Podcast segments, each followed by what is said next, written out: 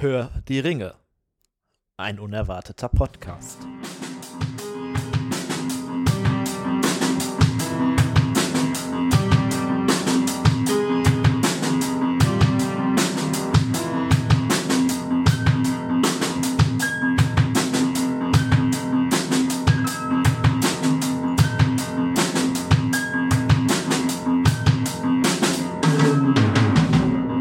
Herzlich willkommen zu einer neuen Folge von unserem Podcast zu Hör die Ringe, ein unerwarteter Podcast. So haben wir uns nämlich letzte Folge Das ist genannt. jetzt aber unerwartet, dass wir einen neuen Namen haben. ja, genau. Hammer. Wer die letzte Folge gehört hat, der hat es mitgekriegt, dass wir nicht mehr das Langgrundblatt sind, sondern diese Folge das erste Mal unter unserem neuen Namen auftreten. Hör die Ringe, ein unerwarteter Podcast. Ich hoffe, er gefällt euch.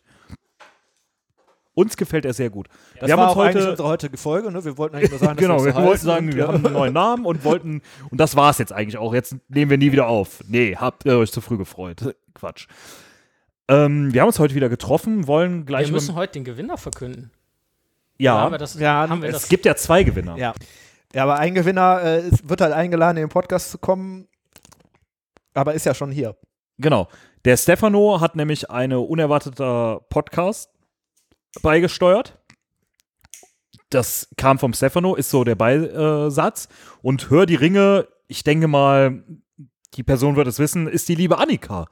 Das haben wir der Annika zu verdanken. Wir haben dann tatsächlich gesehen, von der Annika haben wir tatsächlich sehr viele gute Namen bekommen. Da waren noch einige andere dabei. Ich denke, das ist mal ein Applaus wert, oder? auf, Wir auf jeden Fall. Ja, ihr habt gewonnen. Ähm, wir laden euch auf jeden Fall beide ein. Wir haben leider natürlich nur ein Pfeifenset und ein äh, Tabakset. Ich denke, da, aber wir werden eine Lösung finden. Also ich glaube auch für uns. Dann, was haben wir denn noch so? Wir hatten noch ein paar gute Namen. Die krieg, werden auch alle belohnt. Wenn wir Ja, wissen, die wie, werden wir belohnt und die werden wir auf unserer Website, die jetzt Ja. bald kommt. Äh, wir versprechen es schon was länger. Kann sein, dass die jetzt sogar schon online ist, wenn äh, ihr das hört, oder wir die online stellen mit Veröffentlichung der Folge. Wir arbeiten tatsächlich schon dran. Es gibt die Website schon, wir haben sie aber noch nicht äh, öffentlich gestellt. Gut, wollen wir mal anfangen? wir Habt fangen Bock? mit, na, äh, kein, also ja. Bock grundsätzlich, ja, eine Menge. Sonst würden wir das nicht machen, oder? Also Ja. ich, ich muss sagen, Äh, auch nach den paar Folgen jetzt habe ich Ja, Bock. der Stefano hat uns gerade ein kleines Geheimnis verraten. Das finde ich Oh. sehr lustig über Oh. unseren Beamer hier. Äh, Kleiner Insider. Egal, kriegen wir hin. Ich denke mal, wir müssen dann halt einfach nochmal die Folge hören, Stefano. Stefano hat uns gerade verraten, dass er die guten Namen äh, nämlich gelöscht hat, die wir uns äh, gemerkt haben oder merken Vermutlich, wollten. damit wir uns nicht doch noch irgendwie Ja. umentscheiden. aber äh, kein Problem, Stefano. Er lacht sich gerade selber scheckig, aber äh, es wird klappen, denke ich. Gut, äh, wir fangen einfach trotzdem an äh, und äh, Stefano, shame on you. Ähm, ja, wir reden heute über Nazguls oder wie eine gewisse Person äh, der als Namensvorschlag gegeben hatte, Nazi-Ghouls. Ähm, vielleicht kommen wir da später zu. Was hatten die mit, ja. Ja, Ja, äh, was jetzt gar hat die? Naja, gut. Ähm, wir trinken wieder Bier und rauchen wieder unsere Pfeifen. Was trinken wir denn heute? Der liebe Steffen hat uns ähm, ein Crafty Loki äh, mitgebracht. Ein Nordic Pale Ale von der Wacken Brauerei GmbH und Co. KG. Äh, was drunter steht, obergäriges, obergeiles Kreativbier. Ähm, nehmt doch mal alle einen Schluck. Ah, das hört man durch die Headsets jetzt richtig schön. Uh, das ist lecker. Warum passt das so? Ähm, Loki na, als hinterlistiger Gott äh, und äh, Ist jemand von euch bewandert in der nordischen Mythologie? nee, aber es steht hinten tatsächlich auf der Flasche, Ah, also so ah, ein bisschen. Ich habe letztens mal dazu so einen Podcast dazu gehört, Ah. witzigerweise. äh, kann man sich auf YouTube anhören auch. Ähm, aber hinten auf der Flasche steht drauf, ich lese das einfach mal kurz vor. Loki heißt der hinterlistige Gott, der dem nordischen Götterhimmel ordentlich einheizt. Er ist der vielschichtigste Asengott. Ein einfallsreicher Trickser, zuweilen liebenswürdig, hilft er den Göttern, aber manchmal spielt er ihnen böse Streiche. Ähm, viele kennen ja vielleicht auch hier die Marvel-Geschichten, wo Loki vorkommt. weiß Ich nicht, muss ehrlich ihr- sagen, Marvel ist überhaupt nicht mein Nee, Gebiet. ist kein Avengers-Fan, Ich okay. Ich raus. schon. Keine raus. Ähm, ja da kommt Nerds, er vor. Deswegen wissen wir leider nicht, was das ist. Ähm, ich denke mal, äh, mit hinterlistig würde er vielleicht, so, würde es vielleicht so ein bisschen Ja. zu den Nasen ich finde aber gerade den Geschmack Aber liebenswert, glaube ich, äh, naja. Ja, vielleicht sind auch das nur missverstandene Seelen irgendwie. Das, äh, ich finde aber den Geschmack tatsächlich sehr Nasco-mäßig passend, weil es Also Das ist auch wieder was stärker, ne? Es hat ein- ein- 5,7 Volumenprozent wieder. Eig ne? Also eigentlich das muss ich dazu schon. sagen, ich hatte mir für diese Folge vom Steffen ein äh, Bier, was irgendwie so verrottet schmeckt, äh, gewünscht. Haben wir nicht gekriegt. Aber Schade. zumindest ist ein hinterlistiges. Zumindest ein, das hat äh, mehrere Geschmacksebenen, finde ich. Das ist ja, auf einer erdig, hat aber eine gewisse fruchtige Note. Das ist, glaube ich, auch ein Pale Ale, wenn ich äh, richtig Mhm. informiert bin. Aber Vom kein, Geschmack her würde ich sagen, ja, aber kein, also es schmeckt nicht so vergoren wie normale Pale Ales, finde ich irgendwie. schade. der Nils ist ja als Pale Ale-Fan bekannt. Ja, total. Ich liebe Pale Ale. Aber gut. Ähm, nee, sehr lecker. Ähm, wir stellen es euch online. Probiert's ruhig. Es ist schon ziemlich geil. Und übrigens ein total ansprechendes äh, Logo, ne? Also Ja. hier mit dem Loki Sorry. quasi in so einer, ja, so als Narrenkappe, Zeichnung, ne? ne? So, ja, finde ich sehr cool. Mit einer Narrenkappe. Ich weiß gar nicht, was hat der da in der Hand? Eine Blume? Ihr seht, wir, Nee, haben keine Ahnung von ja. der nordischen Mythologie. genau, seht's uns nach, aber wir sind ja auch hier, um die Herr der Ringe zu besprechen. Also aus, super leckeres Bier. Äh. Beer of the Gods steht's oben noch von der Wackenbrauerei. Ja, probiert es aus. Dann ähm, das zweite. Wir haben ja wieder unsere äh, faulen auen Das wurde ja beim letzten dabei. Mal schon bemängelt, ne, dass wir keine Pfeifen haben. Ja. Äh, Nicht- vor, nicht zu ja, Unrecht, wir schämen uns. ja. Es war Mittwoch. Und äh, das, was auch einige Leute gesagt haben, ist, ähm, dass ihr das Schnapsrezept noch nicht online gestellt habt. Ich weiß Doch. nicht, ob du das mittlerweile nachgeholt hast. Natürlich, also ich verspreche euch, äh, jetzt, wenn die Folge online geht und die Website online ist, findet ihr da auch das Schnapsrezept. Ja, will ich hoffen. Diese, diese kleine Hintertür mit, wenn die Website online ist. Achso, und wenn die Hölle zufriert, natürlich. Das Aber-. Tim, was rauchen wir denn hier gerade? Wir rauchen den Dragon Flake. Äh, Von John Ellsbury von ist John der, glaube ich, auch. Ne? Hatten wir, glaube ich, letztes Mal schon mal. Vielleicht, ich glaube, Folge, ich meine immer noch, es war Folge 2 gewesen. Da haben wir den Dragon Blend geraucht, also den, ich sag mal, normalen Tabak. Einige Wir Leute sind hier können sich nicht Podcast benehmen. es Niveau, also äh, äh, haben wir den Dragon Blend geraucht, also den normalen Tabak, sage ich jetzt mal. Ja. Flake ist ja eher so. Das ist jetzt der erste Flake, den das wir rauchen. Ne? Flake, den wir- Das ist tatsächlich auch mein allererster Flake. Äh, Ich weiß nicht, bei euch sieht es Ich als wahrscheinlich ähnlich aus. kompletter Ne? Laie, was ist denn ein Flake? Ist das diese Form, wie er in der Dose quasi daher? Ja, Naja, das sind diese Platten quasi. Ne? Das Genau, Tabakplättchen, also so ähm, gehackt, also die, du hast ja das normalerweise, dass es direkt so fertig gehackselt ist und hier hast du die Tabakplatten jetzt gepresst und dann halt schon in Scheiben geschnitten und auch in Streifen geschnitten. Ne? Und du steckst es quasi in die Pfeife und musstest es dann so oben abschneiden und dann wieder reinstecken. Ähm, ich bin Fan. Also es ist total edel. Ja, ich, äh, für, für, für euch Zuhörer da draußen, ähm, ich weiß nicht, ob der Vergleich jetzt ein bisschen hinkt, aber stellt euch einfach so eine sehr dünne Tafel Schokolade vor. So könnt ihr euch jetzt diesen Tabak vorstellen, von der Form her. Und den Tabak, den wir normalerweise Zartbitter hier auf jeden Fall, ne? Oder bitter. Also es sieht Das hat schon ja sehr edel aus. So ein Ne? bisschen was von diesen äh, ist Set eher wie Schokostreusel. Ja. Ich weiß, was du meinst. Ja, diese, äh, diese Platten, die du aufs Ja, Brötchen ich, legen ich möchte kannst. euch was näher bringen und die beiden unterbrechen mich, aber das kennt ihr ja schon. Das, das ist doch immer so, ja, oder? Das, Ähm, wonach schmeckt der denn? Also, ich finde ihn ähnlich wie den Dragon Blend, aber ich finde ihn so ein fast ein bisschen bisschen. Karamellnote, ne? Ja, aber er riecht schon, ich glaube, er riecht schon Ne? ziemlich gut, oder? Also, allein geruchlich finde ich den eigentlich fast noch ein bisschen angenehmer. Ich kriege auch hier äh, Zunicken von unseren Nichtrauchern, die hier äh, mit im Raum sitzen müssen und sich das antun müssen. Aber Ich glaube, in dem Fall ein sollte man besser von Passivrauchern statt nicht Also es ist ein- sprechen. Es ist ein super angenehmer Ro- Geschmack, ne? Also so auch wieder so ein bisschen, also es ist super süß, auch wenn man den Tabak nur so riecht. Karamell, Vanille, Der hat was Kanadisches irgendwie, ne? ja, Finde ich so wie so- ein Pancake-Frühstück, ja. Ja, genau, wie, wie Pancakes mit Ahornsirup. Genau. Ja. Ja, der Dragon Flake von ähm, John Ellsbury. John Ellsbury ist, glaube ich, eine ähm, Zusammenführung von vielen deutschen Tabak-Traditionsunternehmen, also Tabakhäusern, also wie der Linsbach, bei dem wir immer kaufen in Düsseldorf, ähm, gehört dazu, der und die äh, vertreiben, ge- bringen gemeinsam Tabake auf den Markt. Also sehr gut und tatsächlich super lecker. Also ich bin jetzt schon totaler Flake-Fan. Also ich bin auch mal auf den Broken Flake gespannt, den wir die Tage mal. Ich mache ja noch eine. Sonderfolge, ne? Genau, aber auf jeden Fall äh, nicht zu viel verraten, aber sehr guter, sehr, sehr guter Tabak. Ähm, ja, falls ihr Pfeife rauchen wollt, probiert ihn aus. Vielleicht kein Anfängertabak, da er ein, äh, Flake ist, aber der Dragon Blend ist ja auch super, ne? Genau. Gut, Nazgu- äh, Nazguls haben wir gesagt.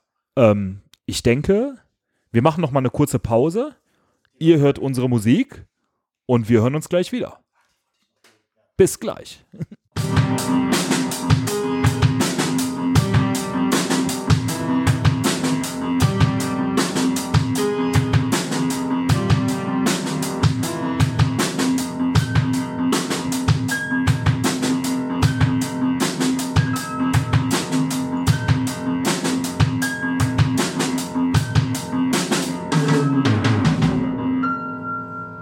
Von Terroristen und Höllengeiern. Ich unterbreche an dieser Stelle einfach mal die Moderation, die gerade anfangen wollte zu reden. Ich wollte nämlich was loben. Äh, wie ihr vielleicht gemerkt habt, haben wir in den letzten Folgen immer äh, Musik verwendet. Und bis jetzt hatten wir ja das Problem, dass wir ja aus GEMA-Gründen ja natürlich jetzt nicht einfach die Filmmusik downloaden können. Wir wollen das euch aber bieten, dieses Erlebnis, weil wir die Filmmusik, glaube ich, alle einfach wir hatten es tatsächlich von Anfang an vor. Ne? Wir hatten ja. auch gute Lieder, aber es alles war halt GEMA-technisch schwierig. Ja. Aber an dieser Stelle kann man einfach nur sagen, ja, also gut, Simon sitzt hier, den haben wir schon ausreichend gelobt, aber auch danke an, äh, an den Paul.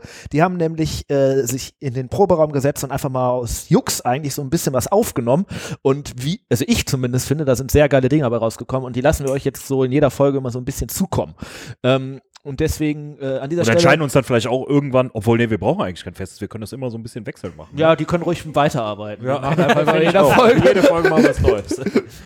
nee, nee, aber an dieser Stelle dann einmal äh, ein großes Lob, finde ich persönlich an den Simon hier, der hier sitzt. Äh, Auf jeden Fall, Dankeschön und ja. auch an den Paul. Ne? Ich kenne ihn nicht persönlich, aber Paul, vielen Dank. Falls du uns hör, zuhörst, ich weiß ja nicht, Simon hört ja, uns schon ja, zu. er hört uns, er hört uns zu. Wunderbar. Paul, vielen, vielen Dank. Ich weiß nicht, ob, also ich kenn, kannte ihn mal persönlich, ich weiß nicht, ob er sich noch an mich erinnert, aber auch danke, Paul. Ja, wahrscheinlich warst du sehr besoffen besoffen, so wie du das. Äh, nein, nein, nein, nein, nein. Nee, da waren wir noch jünger, da war noch niemand betrunken. ja, ich bin mir nicht ganz sicher, aber äh, nicht, zumindest haben wir uns nicht aber ist auch gesehen egal. zu dem Zeitpunkt. Gut, ich übernehme mal die strenge Rolle des äh, Lehrers und sage, wir müssen jetzt mal weiterkommen mit dem Stoff. Scheiße, der will Mathe machen. äh, wir sitzen hier, rauchen unsere Pfeifen, trinken unser Bier. Es ist immer noch mega geil. Der Tabak, das Bier schmeckt immer noch wunderbar und wollen über die Nazguls reden. Nazguls ich, möchte, ich, möchte, ich möchte die Gelegenheit nutzen und die Moderation auch unterbrechen. Das passt gerade so schön ins Thema. Kein was mir gerade noch einfällt. Fall mir einfach ins Wort, ähm, ist kein Problem. Ja, gerne. Ähm, ganz, ganz kurz zu den äh, Aufnahmen. Eigentlich hatten wir vor, hier selber im Podcast-Crew-Rahmen quasi was äh, zu fabrizieren. Da äh, sind wir aber noch nicht ganz ganz auf dem richtigen Dampfer unterwegs gewesen. Ähm, und weil Paul und ich hier im Proberaum waren, habe ich gedacht, gut, machen wir mal aus Jux was und äh, schicken das quasi als Inspiration weiter. Oder ich kam auf die Idee, hey, schicke ich mal als Inspiration in die Gruppe, habe ihn auch gefragt. Ähm, und dann habe ich gehört, dass das in der nächsten Folge dann von Tim als Eingangs- und Zwischenmusik verwendet wurde. Ich habe das einfach äh, mal genommen. wegen, dem, äh, wegen dem positiven Feedback haben äh, Paul und ich uns dann nochmal hingesetzt und äh, haben nochmal äh, zwei, drei Sachen aufgenommen und äh, werden das vielleicht auch in Zukunft weitermachen. Genau, aber dass ja. wir selber was machen, ist auch noch nicht so ganz aus der Welt. Ich ähm, bin auch dafür, dass wir das auf jeden Fall weiter auf dem Schirm haben. Die Freunde von gewissen Menschen, die haben uns ja auch noch versprochen, dass sie was singen wollen. Ich glaube, jetzt auch noch nicht Podcast passiert. nicht, um ehrlich zu sein. Aber okay. Ja, wir, wir können es ja trotzdem mal erinnern. Ja, das, auf jeden Fall. Ähm, Nahschools, um einfach mal äh, das komplett abzubrechen und zurück zum Thema zu kommen. Ähm, vielleicht beschreiben wir die einfach mal kurz für Leute, die nur den Film gesehen haben und äh, sich das 10, 20 Jahre her ist, dass sie den Film gesehen haben. Was sind nochmal die Nazguls? Bei den Nazgul hat man ja immer diese schwarzen Reiter irgendwie im Kopf. Ne? Also genau. ich sag mal, äh, erster Film, der Hauptgegner von Frodo oder die Leute, die ihn jagen, das sind halt die Nazgul, diese Typen auf den Pferden im schwarzen Umhang, die da äh, über äh, die Ebene brechen und dann ins Auenland fallen und da diese Hobbit, die Hobbits jagen. Ähm, ja, und ich glaube, heute wollen wir einfach so ein bisschen mal beleuchten, woher kommen sie, was sind sie eigentlich, was haben sie für einen Auftrag, haben sie versagt? Also offensichtlich, sonst hätte Sauron gewonnen, aber wie, wieso haben sie versagt? Ähm, möchtest du mir meinen Job gerade klauen? Oder? Ja. Achso, okay. Ich, ich merke gerade, der Zeit klaut mir gerade die Moderation. Ich, glaub, ich äh, glaube, heute sind wir komplett außer Rand und Band. ich fange einfach mal an. Ähm, Simon, wer waren denn die Nazguls? Ja, also ursprünglich waren die Nazguls, es sind äh, neun. Eigentlich ist der Plural ja schon Nazgul, äh, ist egal, äh, ohne es.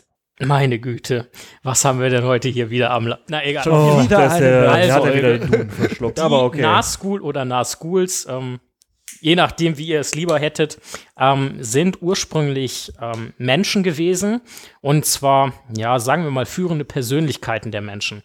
Ähm, Sauron gab diesen neuen Menschen, es waren zum Teil Fürsten, Könige, Zauberer, ähm, die neun Ringe, neun Ringe der Macht. Und Ihr erinnert euch vielleicht an Folge 2. Ganz genau. In der zweiten Folge haben wir ja ein bisschen über die Ringe gesprochen, die Ringe der Macht und den einen Ring. Und äh, ja, diese Ringe schenkten diesen Menschen ähm, Macht, äh, ein längeres Leben und machten sie zu großen Persönlichkeiten der Menschen. Auf der anderen Seite ähm, korrumpierten die Ringe diese Menschen aber auch. Also ursprünglich waren die Nazgul, um die Frage kurz und bündig zu beantworten, Menschen. Gut. Und das sind sie jetzt nicht mehr. Jetzt ja. sind sie Ringgeister. Ähm, Tim, es gibt noch ein paar andere Namen für die ja. Nazgul. Äh, vielleicht kurz, wenn wir jetzt schon auf der Namensschiene unterwegs sind, vielleicht ganz interessant. Nazgul ist äh, schwarze Sprache, also sprich die Sprache, die Sauron sich irgendwie ersonnen hat für äh, Ringschatten tatsächlich.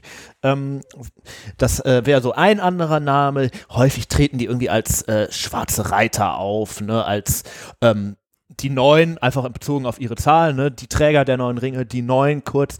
Ähm, dann gibt es den Begriff dieser Uilari, ähm, das quasi Quenya, also elbig ist für ähm, Nazgul. Interessanter Name, weil der bedeutet die ohne Schatten. Warum? Weil sie halt untot sind und eigentlich in der Geisterwelt wandeln und nicht ähm, wirklich auf der sonnenbeschienenen Seite des Lebens stehen, sage ich jetzt mal. Ne?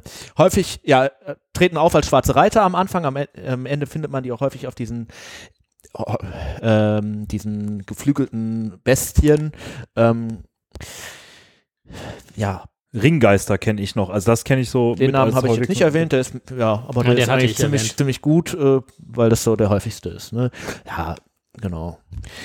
Böse Menschen, die tot sind, aber nicht wirklich tot, sondern eher untot. Ja, untot sagst du, das heißt, sie waren irgendwann mal lebendig? Ja, wir haben ja gerade schon gesagt, das waren ja die äh, Menschen, Könige, Stimmt. Fürsten, ja. was auch immer. Es, wurde schon erwähnt, also ich wollte nochmal die mhm. Frage. Die halt einfach nicht gestorben sind, weil sie die Ringe der Macht haben und deswegen immer mehr im Laufe ihres Lebens in Anführungsstrichen zu Geistern wurden. Also wenn ich, wenn ich das so richtig deute, ähm, hat Sauron so lange Kontrolle über sie gehabt, dadurch, dass sie ihre Ringe, die er mit seinem Ring kontrolliert hat, ähm, halt äh, sie, sie, ja. sie, weiter an sich ähm, waren, dass sie dann die Welt der Sterblichen nicht mehr verlassen konnten, sondern ja. an diese Macht des einen Ringes tatsächlich über die eigentliche Sterblichkeit hinaus gebunden waren. Ja. Weswegen sie weder tot noch lebendig sind. Gibt Sieht man ja auch am Ende tatsächlich, um ein bisschen vorwegzugreifen zum Ende des, ähm, der Geschichte, wenn Sauron vernichtet wird, sind ja die Nazgul quasi auch instant weg. Wir sollten Nils mal wieder moderieren ja. lassen. Ja. Gibt es da irgendeine Ach, Zeit, wo man die gibt es da irgendeine Zeit, wo man die ähm, wo man die einordnen kann? Sind die alle gleichzeitig so geworden? Ähm, wann sind die ersten so geworden? Sind die nacheinander so geworden? Lebten die alle eigentlich, sind die alle in der gleichen Zeit geboren? Kommen die aus einer Epoche? Ähm, etc. Ja. Also um das kurz zu beantworten, also sie sind ja äh, eigentlich alle aus einer Epoche, sind alles Menschen, die mehr oder weniger gleichzeitig von Sauron den, die Ringe bekommen haben, alle Menschen aus dem zweiten Zeitalter, wo Sauron halt die Ringe geschmiedet hat, beziehungsweise die Elben die Ringe geschmiedet haben im Fall der Neuen.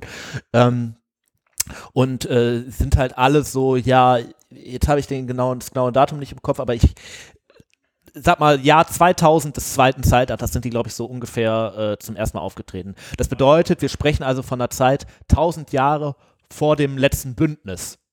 Ja, also, ähm, ich kann dir sagen, es war 2251. Nerdfolge. Gerade mal okay. den äh, Faktencheck gemacht. Ja, ähm, ja ähm, das heißt also so 600 Jahre ja. ungefähr, nachdem Sauron den einen Ring geschmiedet hat. Wobei wir können ja also ich persönlich würde vermuten, dass wir davon ausgehen können, ähm, dass sie nicht alle zur gleichen Zeit zum Ringgeist wurden, ja. sondern dass sie halt in ungefähr, ja, wie du gesagt hast, einer bestimmten Epoche ähm, die Ringe der Macht bekommen haben und dann so nach und nach in einem überschaubaren Zeitraum halt zum Ringgeist oder nach. Das kommt ja wahrscheinlich auch darauf an, wie stark sie so willensmäßig waren. Ne? Wahrscheinlich sind die eher willensschwachen Menschen schneller dem Ring anheimgefallen als die äh, Willenstärkeren. Ich habe mal direkt eine ähm, kritische Frage und zwar die Ringe der Macht wurden ja um, Tim, du sagtest das so 600 Jahre zuvor. 1600, hm, zweites 1600. Ähm, was ich mich frage, das waren ja teilweise auch Numenor. Die Nazgul. Korrekt, wahrscheinlich. Ja. Also man geht ja davon aus. Hm, Tolkien hat, glaube ich, mal gesagt, drei der neun Nazgul haben irgendeine numenorische ja. Abstammung. Ähm, wie alt wären diese ohne Ringe geworden? Ich schätze mal, dann wären die irgendwann spätestens 1700 gestorben. Nur um die roundabout 100 Jahre. Ich dachte, die. Äh, die, die Numenora haben Ach so, ah, ja, ja, ja, ja, ja, ja. Genau, stimmt. weil. Ich hätte, ich hätte, dazu tatsächlich gleich auch noch eine ja, Frage, weil, ja, ich, äh, was ich äh, kritisch sehe, ist, es wird ja irgendwo berichtet, ähm, glaube ich, ganz am Anfang beim Intro vom Herr der Ringe, die Gefährten quasi. Ähm, sie schienen uralt werden zu können oder sie schienen nicht zu sterben. Ja.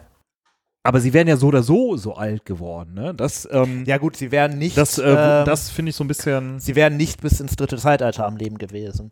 Natürlich, ja, aber wahrscheinlich hast du recht. Aber es äh, wird ja schon berichtet, äh, bevor sie gestorben, ja. be bevor sie sich äh, verändert hätten. Also es wurde ja schon berichtet, bevor man noch gemerkt hat, dass sie sich verändert haben. Das fände ich halt so ein bisschen. Ja. Ähm, und kritisch zu sehen in dieser dass, Erzählung quasi. Dass die Numenorer Nazgul, sage ich jetzt mal, eigentlich später zu Nazgul hätten werden müssen, weil sie per se hätten länger leben müssen. Also wäre es wahrscheinlich so mit dem Eintritt in den Tod. Vielleicht gewesen. war aber Sauron einfach darauf bedacht, drei, äh, neun sehr gleiche Nazgul zu kriegen, hat einfach schon sehr alten Numenorern die, die Ringe gegeben. Im ah. Vergleich zu Okay, jungen, das stimmt. Die äh, wurden ja nicht dann geboren. Ja, ja okay, jetzt weiß ich also, langsam. Ja. Zu, zu, zu, der Thematik habe ich tatsächlich eine äh, interessante Frage. Also ich behaupte mal, dass sie interessant ist, also mich interessiert es zumindest. Ja. Ähm, und zwar, was ich mich gefragt habe, ist, ähm, ist es mit den Ringen der Macht auf der einen Seite ist überliefert, dass diejenigen, die sie erhalten haben, ähm, ein längeres Leben hatten, also dass das Leben verlängert wurde. Aber meine Frage ist jetzt, nach dem Zeitpunkt, wo sie quasi einem natürlichen oder vielleicht auch unnatürlichen, zum Beispiel Tod im Kampfe, ähm, Tode anheimgefallen sind, sind sie da zu Ringgeistern geworden oder haben sie sich quasi wirklich in diese Schattenwelt rein entwickelt und dieser Übergang zwischen eher lebend oder eher tot ging fließend. Ich meine, es war was fließend. Ich hätte auch gesagt, ich erinnere mich. Vielleicht haben, kann haben, der haben äh, Stefano einmal, warte mal kurz, äh, ein bisschen ja. Also ich erkläre das kurz. Stefano hat hier was an die Wand gebeamt und Tim äh, dreht sich gerade um und. Ja, weil ich der äh, Meinung war, ich müsste da nicht drauf gucken, aber das war falsch. genau, und äh, möchte jetzt gerne einen kleinen Faktencheck machen. Ja. Und der Simon hat ihn mal wieder erwischt. Also unser ähm, eigentlich hier. Ähm, ja, also hier ist halt die Rede von 350 Jahren, in denen sie zu den Nazgul quasi wurden. Also und dann hätte ich direkt die nächste dreiste Frage.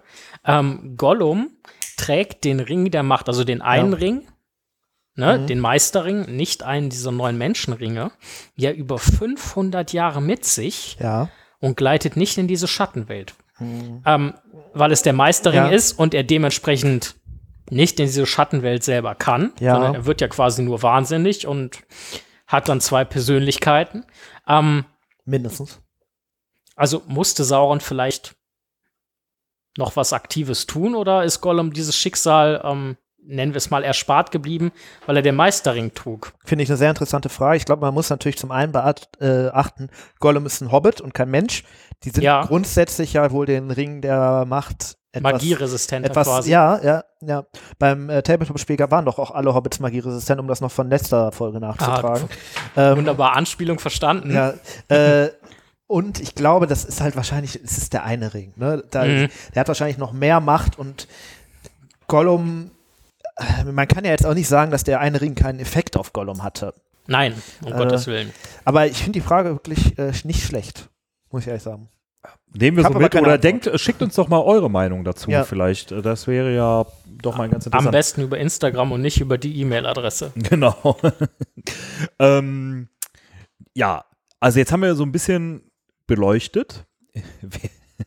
Kleiner äh, Gruß geht raus an Thorsten.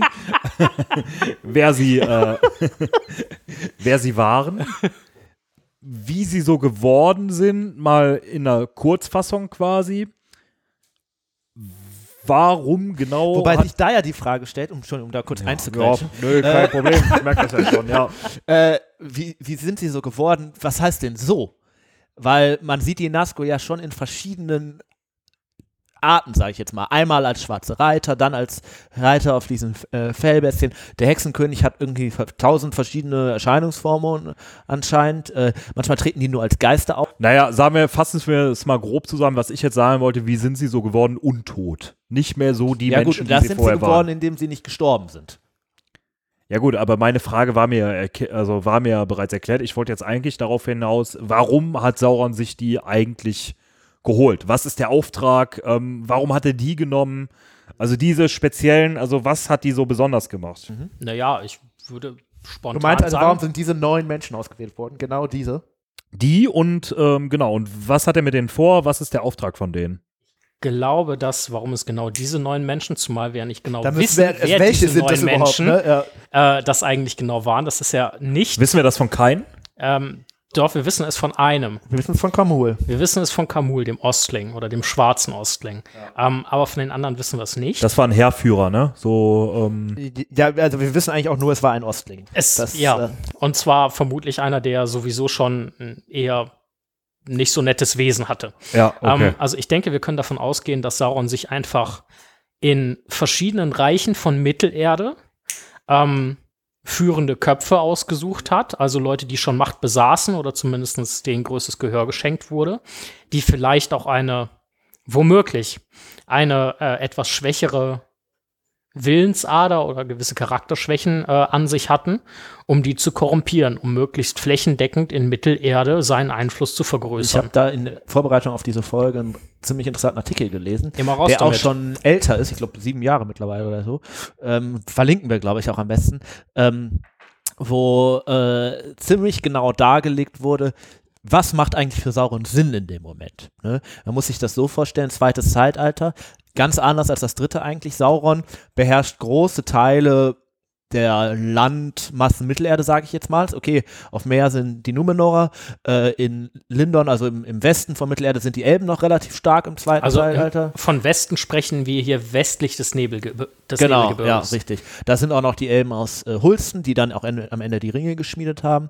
Aber wer macht, wer ist eigentlich für Sauron interessant, dass er ihm einen Ring gibt? Wenn er Seine damit die, direkten Nachbarn und seine Feinde weit weg. genau. Ja, oder halt ähm, besonders starke Leute, die er sich irgendwie sichern, oder besonders starke Reiche, ne, die Ja. er sich unterwerfen will. Und da vor allem die Leute, die er korrumpieren kann und die Macht haben. Ja, und wenn wir da von dem ausgehen, was wir wissen, das ist ja eigentlich nur, dass mindestens ein Ostling hatte einen äh, Ja. Ring gekriegt, das ist Kamul, machen die Ostlinge natürlich für Sauron unglaublich viel Sinn. Große, großes Volk, sage ich jetzt mal, im Osten ihm sowieso ergeben, macht schon Sinn, dass er die weiter an sich bindet. Ganz, ganz kurz. Waren sie zu ihm zu diesem Zeitpunkt, sorry Simon, jetzt muss ich dich mal unterbrechen, waren sie ihm zu diesem Zeitpunkt auch schon untergeben? Ja, zumindest Als äh, dieser nicht Kamul die. Äh, okay. Okay, ja, vielleicht ist die Bindung tatsächlich nicht so eng wie im dritten Zeitalter. Das könnte aber natürlich auch damit zusammenhängen, dass Kamul da relativ viel Einfluss hatte. dazu, dazu hätte ich drei Oder Dinge. noch hat. Ähm, Drei. Erstens, ähm, wenn wir uns mit der Geografie in Mittelerde in dem Fall beschäftigen, haben wir Sauron, der in Mordor, also wenn man quasi auf die Karte von Mittelerde guckt, relativ weit rechts unten, ein größeres Südosten. Ja. Südosten, genau, ähm, sein Reich hat.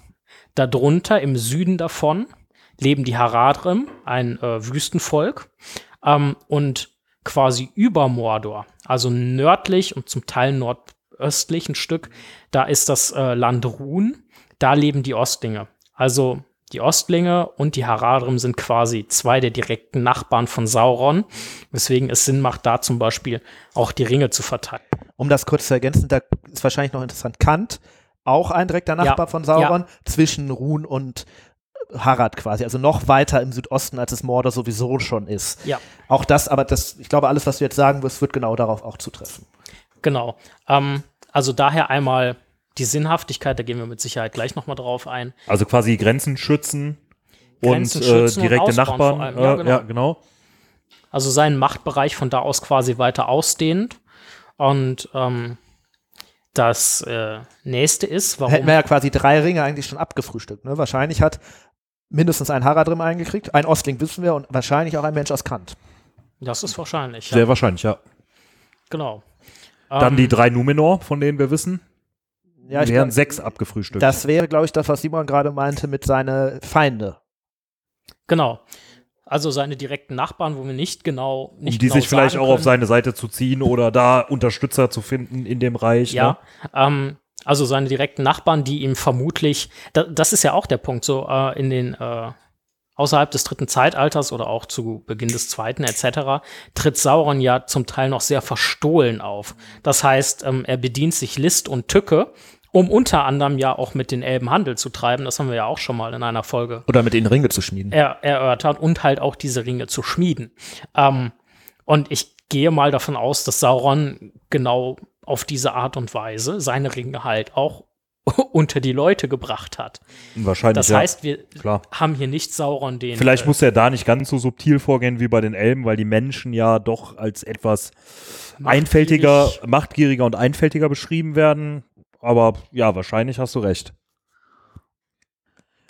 Okay, das heißt, wir haben eigentlich, wir sind, würde ich sagen, sind wir uns sicher, drei Ringe sind auf jeden Fall an die, ich sag mal, bösen Menschen gegangen. Harad, Kant, Ruhn, mindestens. Also Ja. es ist klar, warum er die genommen hat und der Auftrag von denen ist letztlich, äh, letztendlich auch klar. Was ich mich jetzt Im noch zweiten frage, Zeitalter, ne? Später dann ja, was dann mit Frodo was ich machen mich jetzt noch so. frage, wusste Sauron beim Schmieden der Ringe, was die Ringe für einen Einfluss auf diese Menschen haben werden oder auch auf die anderen Persönlichkeiten? Und war dieser Einfluss gewollt von ihm? Ich glaube ja. Sonst hätte das Ganze ja eigentlich. Also, dass er sich da quasi so neuen Geister in tausend Jahren produziert, hat der so weit gedacht? War ja eigentlich der Plan, oder? Der hat, diese Ringe wurden ja von den Elben geschmiedet, zu großen Teilen außer dem einen, aber ja auf Einwirken Saurons. Und ich, da, da, also das, das ist Ganze zu rund, als dass ob es nicht geplant worden sein könnte. Ja. im, im Endeffekt, äh, mit, ich würde sagen, mit, mit Sicherheit sogar, ob er die genauen Folgen absehen kann, sprich, dass Ich meine, er er, konnte ja auch nicht in die Zukunft sehen. Ne? dass er, also, dass er diese Ringgeister dadurch quasi generiert. Ähm, das sei mal für mich erstmal so dahingestellt, ähm, aber auf, auf, auf Saurons Initiative quasi werden ja diese Ringe geschmiedet. Und er macht sie ja den verschiedenen Völkern, zumindest den äh, Menschen und Zwergen, ein Stück weit zum Geschenk und äh, schmiedet ja absichtlich den Meisterring. Nur die Elben haben es halt gerochen und haben ihre drei Ringe halt Quite spät, ne? Also ziemlich spät, aber Ja. äh, ja. dann, dann doch geheim gehalten.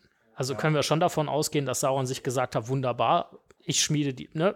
das Schmieden war wir ja auch sein Ringe. Plan. Ne? Sauron, Ich mache den Meisterring und Saurons dann Name, Anatar, Herr der Geschenke, das war ja sein Plan im zweiten Zeitalter, einfach diese Ringe zu verschenken und damit Herrschaft über alle zu gewinnen. Sowas wie Bad Santa. Ja, ähm, ja very bad. Wollen wir mal kurz darauf eingehen? Jetzt haben wir ja diese die fiktive Welt quasi beleuchtet. Ne? Also Nee, Mittelerde ist Tolkien. real, Freunde. Mittelerde ist ja, real. ähm, wenn wir davon ausgehen, dass ein Mann diese Geschichten geschrieben hat äh, namens Tolkien, warum hat er die eingeführt? Habt ihr euch darüber mal Gedanken gemacht? was warum die bedeuten. So. Sollen wir die- vielleicht, äh, du meinst, was bedeuten die Ringgeister? So, Ja. So, also warum hat er die eingeführt? Ne? So als äh, sehr starke Gegner. ähm, okay, das ist ja quasi ein Exkurs. Ne? Wir, dann können wir, ich glaube, gleich gucken wir uns am besten nochmal an, was waren eigentlich die anderen sechs Ringe, die noch offen sind sozusagen, weil Sauron hat ja nicht nur seine Nachbarn, wie Simon gerade sagt, versucht damit zu unterjochen, an sich zu binden, sondern auch äh, seine Feinde, andere Menschen vielleicht. Um auf die Frage kurz zu antworten, wie sind die Ringgeister eigentlich in Tolkiens Kopf gekommen, ist ja so, ne, nehme ich dem jetzt, ne? Genau, wie sind die in Tolkiens Kopf gekommen und warum hat er die in die Bücher eingeführt? Also ne? als er also den ist natürlich klar, dass er starke hat, Gegner braucht. war halt, ihm ne? das eigentlich relativ lange unklar. Was sind die Schwarzreiter? Es war für ihn irgendwann klar, okay, es gibt schwarze Reiter, die Frodo verfolgen und also oder Frodos Vorgänger oder ne, aber ähm, er hat aber nicht wirklich klar gesehen, was sind die überhaupt? Welche, Kon welche Verbindungen Also er hat nicht den an? Nazi-Ghouls gedacht oder Nee. so, wie einige Nee. letztens hier versucht haben. Glaube ich nicht, dass das was damit zu tun hat, sondern die Nazgul sind eher, ähm, das sind halt Geister. Gut, ich wollte so das mal Dunkeln beleuchtet kommen. haben, deshalb. Mhm. Ja. ja. ja. äh, Tolkien zum Beispiel hat am Anfang auch gedacht, vielleicht sind Nazgul auch einfach Ring, ähm, Hügelgräb Grabunholde, also Grabunholde. Grabunholde, den Frodo jetzt am Anfang des Buchs begegnet, aber auf ähm, Pferden. Mhm. Äh, also etwas mehr, mobiler. Mehrfach irgendwie in seinen Notizen geschrieben, sind Ringgeister einfach berittene Grabunholde. Wobei Tolkien das ja zumindest später geändert hat. Und zwar hat ja der Hexenkönig von Angmar, der höchste der Ringgeister, also der Fürst der Nazgul wird er genannt, ähm, niedere Geister in die Hügelgräber geschickt, damit dort die äh, Toten der Numenore halt quasi besetzt werden und dann als manifestierte Grabunholde äh, da ihr Unwesen treiben und arglose Wanderer in den Tod locken. Ich sehe das auch manchmal so ein bisschen so, ich mache das ja gerne, diesen, die, diese real religiösen Vergleiche, ne? vielleicht auch irgendwie so als Reiter der Apokalypse. Kann man das? Das sind ein paar es zu viele. Fünf zu viele, würde ich sagen, oder? Und die ja, sind vor allem nicht klar definiert. Ja, die sind alle unterschiedlich die vier, eigentlich. Die vier Reiter der, der Apokalypse sind, glaube ich, alle definiert. Tod, keine Taschentücher, äh, ne, kleiner Twitch, Twitch, Top, ja, aber ich meine so grundsätzlich vom Erscheinungsbild her, wie man die sich vielleicht so vorstellt, dann hinterher auch auf diesen geflügelten, ja, diese Wesen haben einen Namen, ich kann mir den nie merken. Ähm. Ja, da gehen wir, glaube ich, gleich nochmal drauf. Die haben nämlich äh, im Deutschen eigentlich keinen guten Namen, finde ich. Aber das machen wir am Ende, das kommt gleich Gut. Ähm, ähm, ja. Vielleicht gehen wir nochmal kurz auf die anderen sechs Nazgul ein, die wir jetzt noch nicht ja. beleuchtet haben. Ähm, es ist, man, man, nutzt das Wort äh, automatisch, ne? Ähm, wir haben jetzt gesagt, Sauron hat seine Nachbarn gebunden, Feinde, und gesagt, Numenora, wen meinen wir damit eigentlich? Ich glaube, es ist ja unwahrscheinlich, dass Sauron jetzt nach Numenor gefahren ist und da Ringe verteilt hat, sondern. Ähm, Numenor war zu dem Zeitpunkt, glaube ich, auch schon.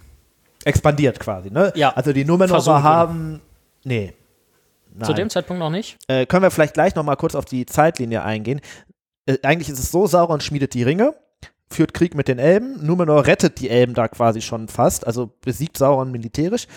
Sauron bleibt in Mittelerde, Numenor bleibt weiter die große Seemacht. Irgendwann fangen die Numenorer an, noch mächtiger zu werden, nehmen Sauron irgendwann gefangen, nehmen ihn mit nach Numenor. Sauron verursacht da mehr oder weniger den Untergang der Insel, dadurch, dass er die Menschen korrumpiert und dazu bringt, die äh, Valar anzugreifen. Insel geht unter, Sauron überlebt, Numenor äh, ist weg und dann kommen die, kommt Elendil und so aus Numenor zurück und dann gibt es das letzte Bündnis.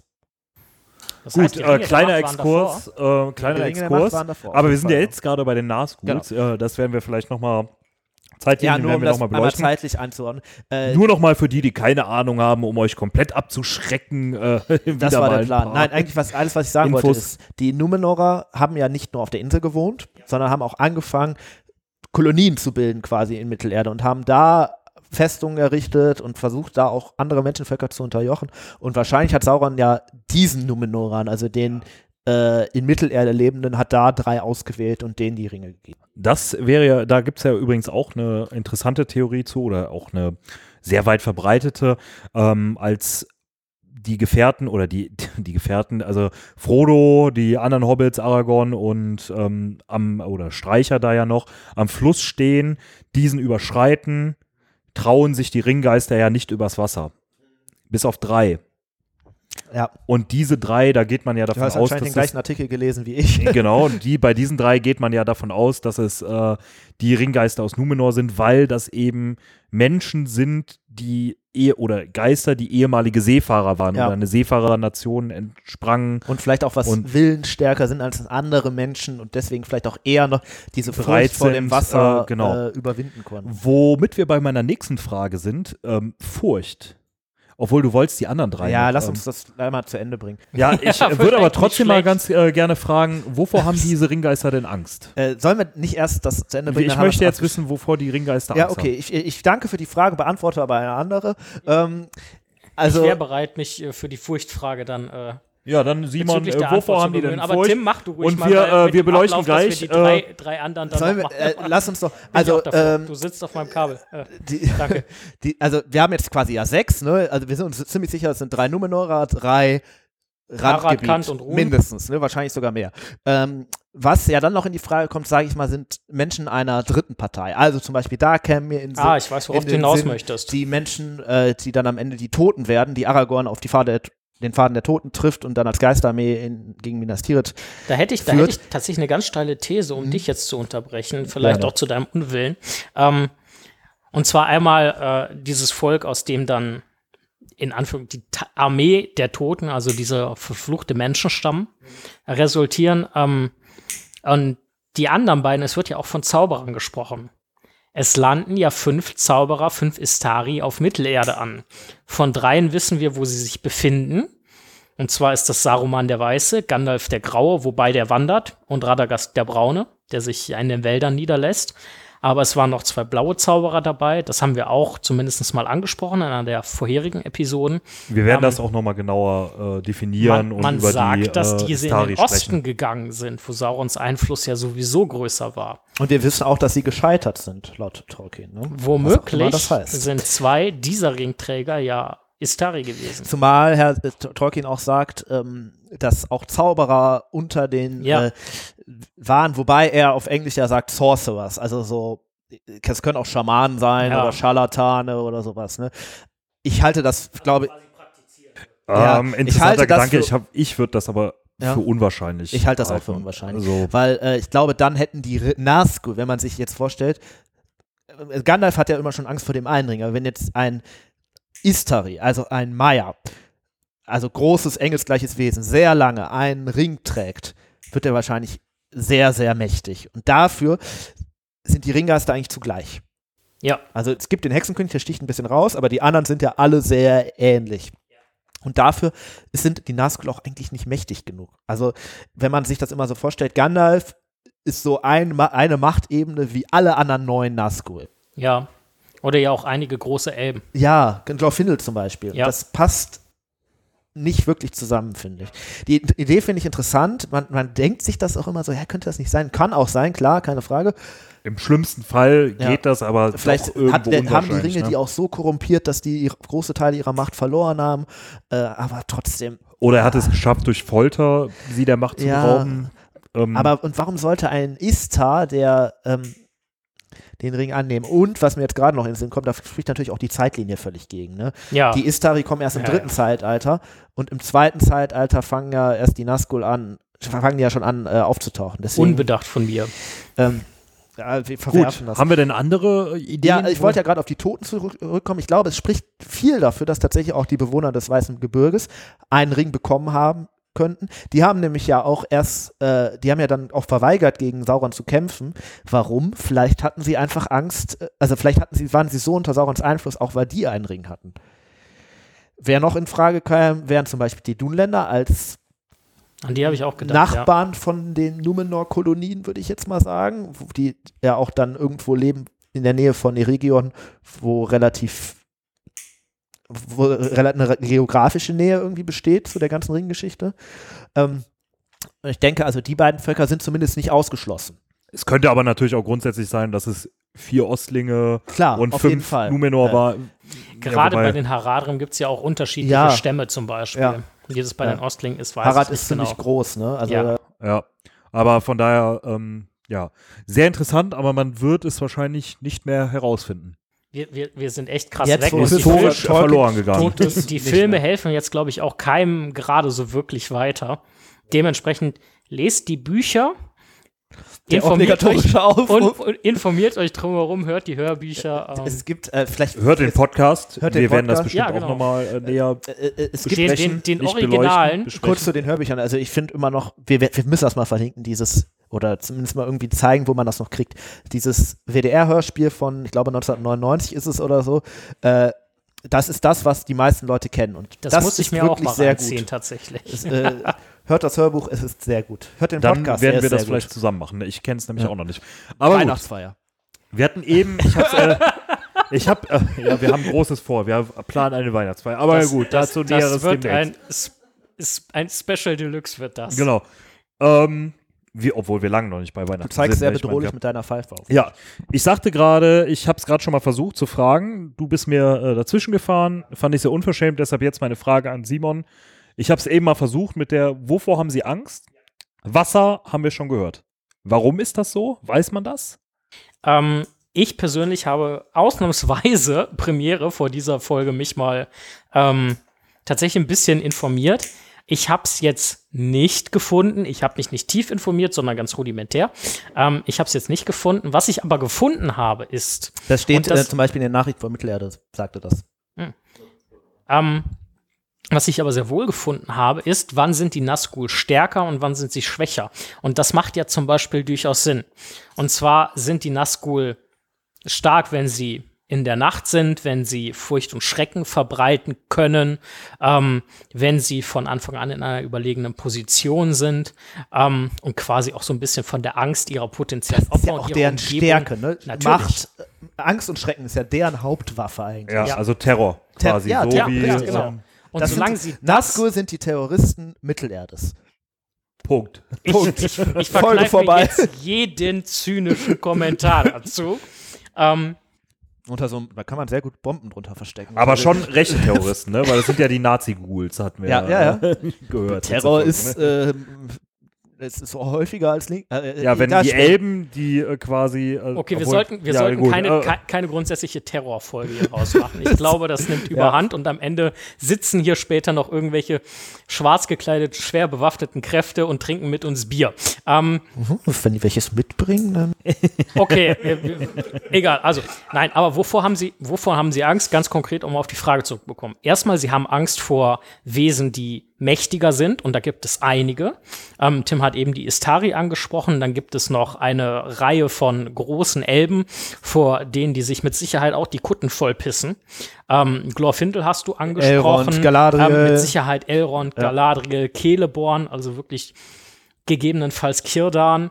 Ähm, also wirklich zu Lebzeiten Gilgalad. Gibt es ja auch so ein ähm, Beispiel aus dem Buch tatsächlich, als Frodo mit dem Part, den wir komplett übersprungen haben in unserem äh, Podcast. Frodo ist ja irgendwann auch im Wald unterwegs, im Auenland noch und wandert da rum und dann kommen Nazgul und ver ver verfinden ihn fast und die da umherwandernden Elben vertreiben die Nazgul. Ja. Die kommen und die Nazgul sehen, oh, und laufen weg.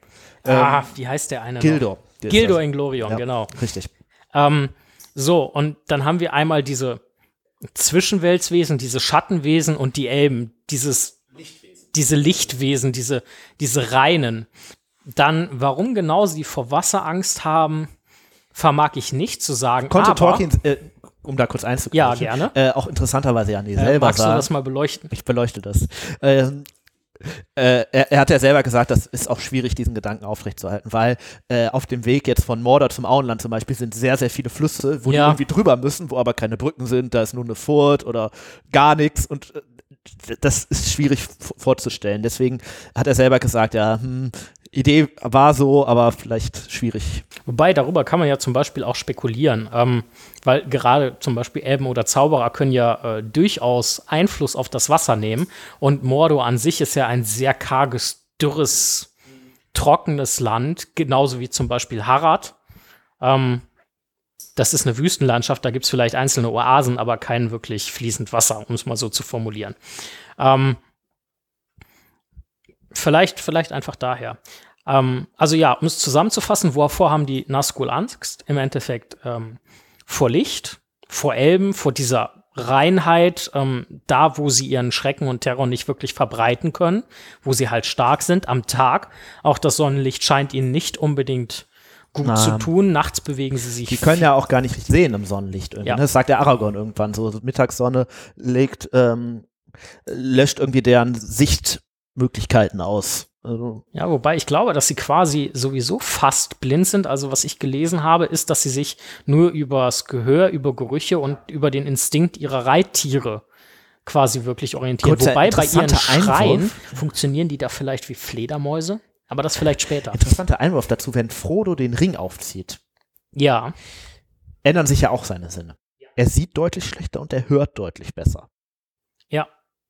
Nur so als ich werfe das nur mal, ich werfe diese Frage nur mal in den Raum. Gut, ist das nur bei Frodo so oder ist das bei Bilbo auch so? Ich glaube, das ist gar nicht. Die Frage ist, ich weiß ist Bilbo, wenn er den Ring auf hatte, jemals von Sauron zum Beispiel entdeckt worden? Nee. Und steht das vielleicht in irgendeinem Zusammenhang auch? Also die Sinne von Bilbo, Bilbo sind ist ja auch der auch, deutlich willensstärkere Hobbit, muss man ja so im ja, Nachhinein sagen. Und ne? Wenn Bilbo den Ring auf hat, ähm, bekommt man ja schon den Eindruck, dass seine Sinne auch geschärfter sind. Die Zeit ist etwas verlangsamt, er nimmt Dinge detaillierter wahr. Ähm, auch Stimmen kann er eher, eher verorten. Ähm, die Sinne geschärfter bis auf das Sehen. So, so, so scheint es. Ähm, aber um noch auf den zweiten Punkt zu kommen, ähm, wovor die Nazgul Angst, Angst zu haben scheinen, ist ähm, Mut und Entschlossenheit.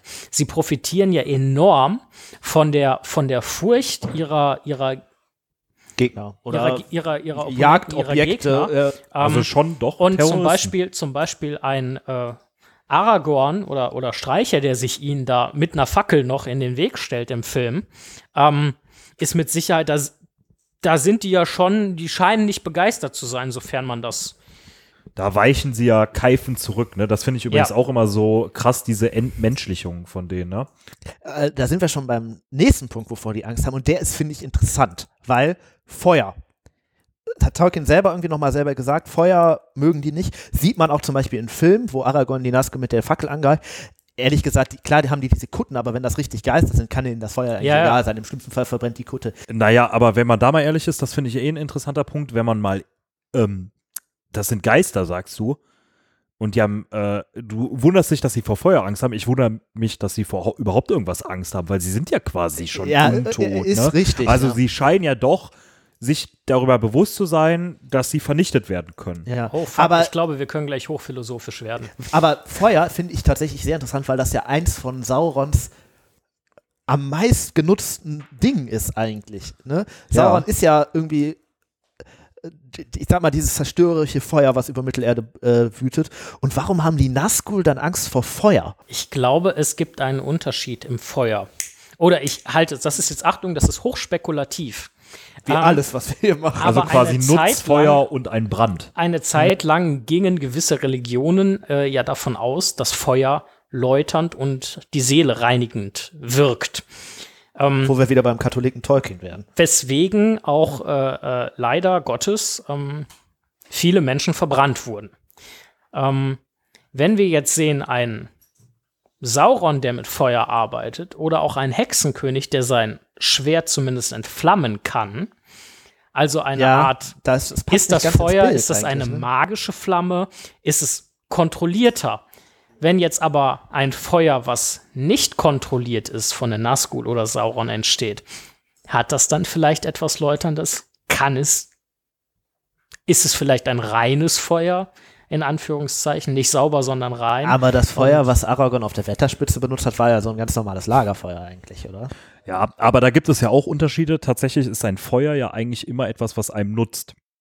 Ein Brand ist ja etwas Schädliches. Oh, da, da kommt der Feuerwehrmann. Der Feuerwehrmann. oh, jetzt haben wir meinen Beruf verraten, aber gut. ähm, ja, das wäre ja auch nochmal, ähm, ne, wo, wo man da den Unterschied äh, ziehen könnte, ne, dass es da einen ähm, gewissen Nutzen hat. Eben und ähm, wie du eben, glaube ich, sagtest, Tim, oder war es Simon, ich weiß es schon nicht mehr, ähm, die stellen Angst vor dieser Entschlossenheit. Ne? Wir und, sind heute echt verschachtelt unterwegs, ja. ne? Ja. Ähm, ja, aber wie gesagt, was ich halt nochmal interessant finde, ist, dass sie überhaupt vor irgendwas Angst haben und das zeigt ja schon. Ich glaube, es ist mehr Schein als Sein eigentlich, ne? Mhm. Das ist ja, zeigt sich ja auch. Meint ihr, die haben vor Sauron Angst? Haben die ja, überhaupt Kontakt zu denen? Oder? Also wir können, mit, wir können ja zumindest davon stehen? ausgehen, dass die Nazgul noch eine Art Bewusstsein haben. Auf jeden ähm, Fall, ja.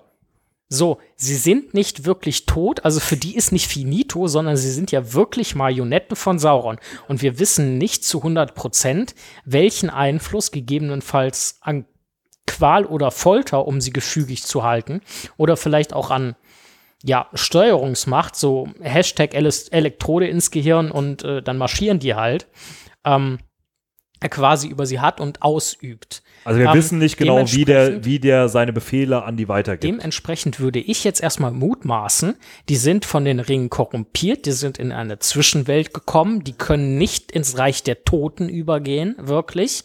Ähm, und sie haben noch so eine Art Restbewusstsein. Ich glaube, dass es eigentlich eine sehr, sehr grausame Form von Existenz ja, ist. Klar, und ich glaube, dass sie auch so etwas wie Mut oder so nicht kennen. Ich glaube, sie haben eigentlich nur die Kraft von in Anführungszeichen ähm, Du sagtest jetzt, ja, du sagtest jetzt gerade noch was Interessantes. Ähm, sie sind quasi in so einer Übergangsart zum Tod.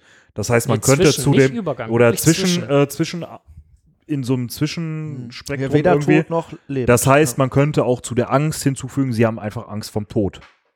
Vom sterben und vom Ja. vernichtet werden. Also Sonst philosophisch hätten sie ja wahrscheinlich auch die Ringe von Anfang an nicht genommen, oder?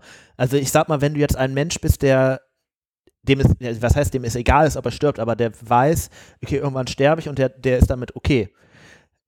Die Frage ist, Wenn was du das war der jetzt vergleichst- Deal damals? Ja, aber genau, wenn der dem gesagt hat, pass auf, Mensch, hier, ich habe einen Ring, der macht dich unsterblich.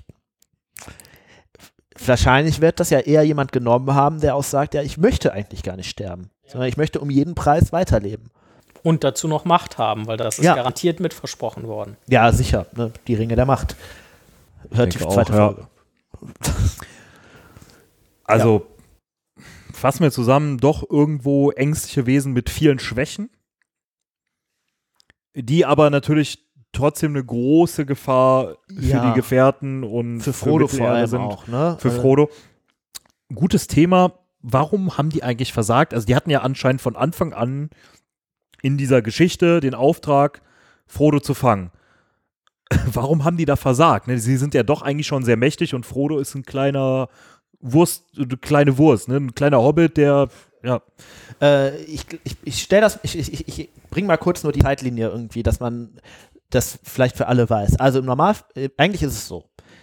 Was man im Film sieht, ist, Frodo wird von den Nazgul gejagt, kommt nach Bruchtal irgendwann und da ist diese Nazgul-Bedrohung ja erstmal abgeschlossen. Vorher mussten die Nazgul ja nach ins Auenland. Tolkien selber hat da eigentlich relativ viel drüber geschrieben. Die waren erst irgendwie an den Schwertelfeldern, haben da nach Hobbits gesucht, weil die selber nicht wirklich wussten, wo ist eigentlich das Auenland. Sauron hatte sich damit nie richtig beschäftigt. Dann haben sie da gesehen, okay, da ist kein Auenland, sind dann später nach Isengard gekommen, haben dann von Saruman erfahren, Saruman oder Grima, je nachdem, welchen Text man da anlegt, das Auenland ist irgendwo im Norden, ne, da wo es so ist, weil Saruman wusste das ja, weil er ja das Pfeifenkraut von den Hobbits haben wollte. Ähm, und sind halt darüber dann da hochgekommen. Vorher hat Sauron halt noch um diesen, um den Anduin, also den großen Fluss zwischen Mordor und Gondor zu überqueren, ähm, angefangen Gondor anzugreifen, damit er halt die, die Brücke in Osgiliath für die Nazgul nutzbar machen kann. Da war noch dieser Gedanke vorhanden mit Nazgul haben Angst vor Wasser. Dann sind sie ins Auenland gekommen und sind ja einen halben Tag zu spät gekommen oder also eigentlich ein paar Minuten sogar nur, weil als Frodo sein Haus verlässt, kommt ja gerade der Nazgul zum ersten Mal Richtung Beutelsend hoch sozusagen. Die, die Mhm. kriegen das ja noch irgendwie mit, dass er noch mit dem äh, mit dem Vater vom Sam äh, vom Sam spricht ne, und äh, sind dann quasi weg und werden dann so peu à peu von dem verfolgt.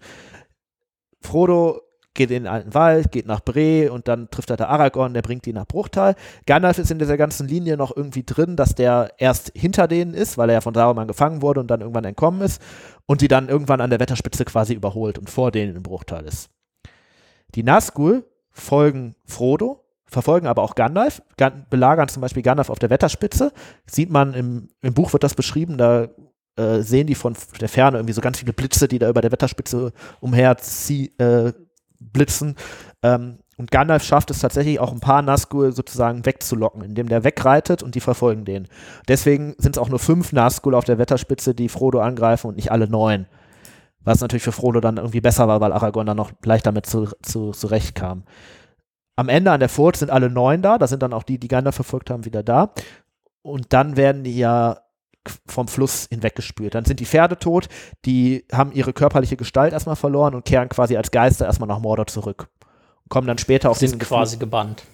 erstmal gebannt, kommen dann auf diesen geflügelten Bestien zurück, nach, zurück und treffen dann in verschiedenen Art und Weisen die Gefährten. So, aber die eigentliche, fällt, fällt mir jetzt so gerade auf, was, was Nils ja gefragt hat, ist, äh, warum haben sich Ich antworte hier sowieso nicht auf irgendwelche Fragen. äh, versagt, versagt, versagt Frodo zu Tim ist fangen? übrigens Politiker. Wie ihr vielleicht gemerkt habt, das ist guter. Tims Beruf. Ja, Keine Sorge, das ist nicht so schlimm. Also damit kommst du auch schon weit. ähm, nein, also, wenn ich das zusammenfassend jetzt so verstehe, also sie haben versagt. Ähm, erstens, weil Frodo auf der einen Seite Glück, vielleicht Instinkt, auf der anderen. Seite aber auch Schutz und Unterstützung hatte vor allem.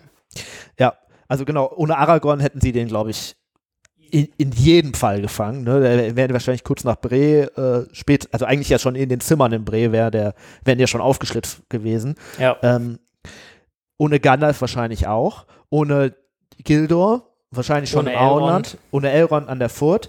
Ähm, wenn Sauron gewusst hätte, wo das Auenland ist und ja. nicht erst die Nazgul auf so eine Irrfahrt durch ganz Mittelerde geschickt hätte, wären die wahrscheinlich schon zwei Monate vorher da gewesen und Frodo wäre längst gefangen, Ring wäre in Mordor, Sauron hätte gewonnen gewesen. Ähm, insofern hat, ist da schon eine ganze Menge zusammengekommen, was dem Frodo irgendwie äh, zugute gekommen ist also was meinen, irgendwie hat, haben ihm anscheinend nur Zufälle man, und man gute meinen, Gefährten Eru den Hintern. Seine, Eru hatte seine Finger im Spiel oder so. Ja. Oder Tom Bombadil. Oder ja, ohne Tom Bombadil wäre er wahrscheinlich auch. Ja, Tom Bombadil hatte ja seine Finger im Spiel. Obgleich ja. er vielleicht oder vielleicht auch nicht Eru ist. Er ist übrigens das Codewort für das Namensgewinnspiel, was aber ja jetzt schon zu spät ist. Ha. Genau, das ist ja die erste Folge unter unserem neuen Namen. Ja, ja also ich glaube, zusammenfassend kann man echt sagen, Frodo hatte Glück Unterstützer. Also ich glaube, ohne seine Freude wäre er nicht weit gekommen. Und in dem Fall, das war wahrscheinlich äh, Saurons größter Fehler ever, dass er einfach nicht gewusst hat, wo das Auenland ist. Wenn er das gewusst hätte, hätte er den Ring. Warum er das nicht wusste, müssen wir vielleicht mal irgendwann besprechen, wenn wir eine Sauron-Folge Ja, machen. aber das, ich glaube, äh, also um das kurz zusammenzufassen, weil ihm die Hobbits bis dahin einfach scheißegal waren. Und deswegen wusste er. Naja, gut, aber er musste sich doch vorher in der ganzen Welt ausgekannt haben. Aber gut, egal. Ähm, Belgien ist auch nur eine Stadt in Europa. Aber okay. Ja. Und Austria liegt äh, westlich von Neuseeland. Ne? Genau. Vielleicht hat Sauron jetzt auch Corona. Aber mal gucken. Ähm, Wenn wir das in zwei Wochen veröffentlichen und der dann, dann wird das keiner mehr wissen. Ne? ja, oh, dann hat, hat Sauron eigentlich Perücke getragen? Okay, lassen wir das. Ja. Äh, ihr merkt jetzt vielleicht, äh, wenn ihr zugehört habt und die Witze versteht, in welchem Verzug wir aufnehmen und veröffentlichen. Aber das nur als kleiner Hinweis. Ja. Ähm, ganz kurz noch, weiß man eigentlich, was die getan haben? Geringgeistert. Als, äh, geringgeistert als Sauron quasi da in der Verdammnis waren, sind die trotzdem gering, haben die trotzdem gering geistert und haben ja. die Macht auszuwahren? Die haben ja, kommen also, die irgendwo vor? Warum kommen die nicht im Hobbit vor?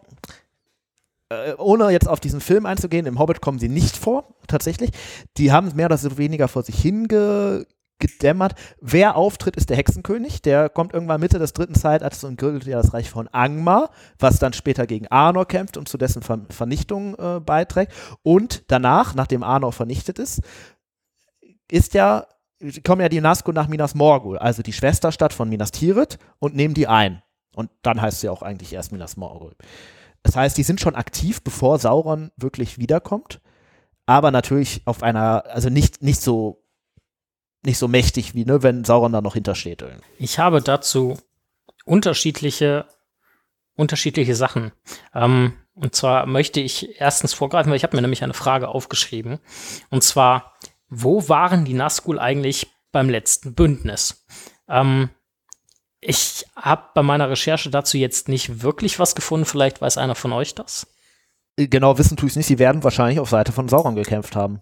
Also das wäre jetzt auch die Vermutung, die ich so grundsätzlich Quatsch hätte, aber ne? ja. so richtig gefunden habe ich eigentlich nichts dazu.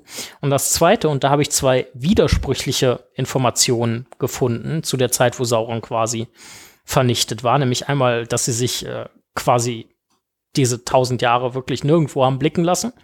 Ähm, auf der anderen Seite aber auch, dass sie sich quasi in den Osten zurückgezogen haben. Was sich ja nicht wirklich widerspricht, oder? Was? Sie könnten sich ja in den Osten zurückgezogen haben und oh. da einfach vor sich hin äh, ge gelebt haben. Ja.